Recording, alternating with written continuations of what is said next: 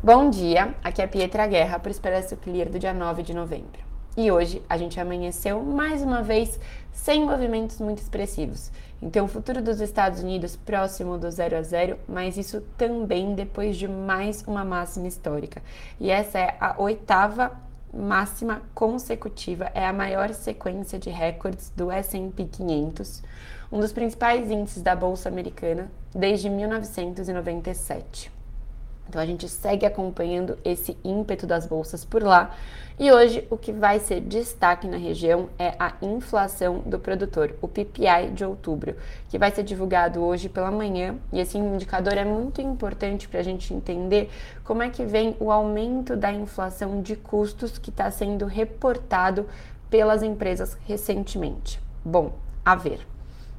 Enquanto isso, Europa sobe em torno de 0,2% e China num território mais negativo, ainda com a preocupação das empresas altamente endividadas como a Evergrande, que assombra o mercado. Do lado das commodities, petróleo aí em leve alta, acima dos 83 dólares o barril, e minério em leve queda. E por falar em commodity, vamos falar da nossa bolsa?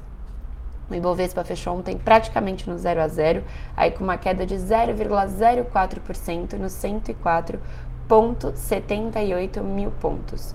Isso depois de ter ficado oscilando lá levemente para o negativo, levemente para o positivo, até o final do pregão. O que trouxe aí alguma força foram o bom desempenho das commodities ontem, mas as incertezas sobre o futuro da PEC dos precatórios é, deram a letra aí desse sentimento de preocupação do mercado. E aí, lembrando que a Câmara dos Deputados vai votar pela segunda vez hoje a PEC dos precatórios, que é essa emenda constitucional aí que altera o teto de gastos para permitir o aumento dos gastos sociais no próximo ano. É, vai ser uma, por se tratar né, de uma mudança na Constituição, a Câmara precisa votar em duas vezes. A primeira foi na semana passada e a segunda está programada para hoje.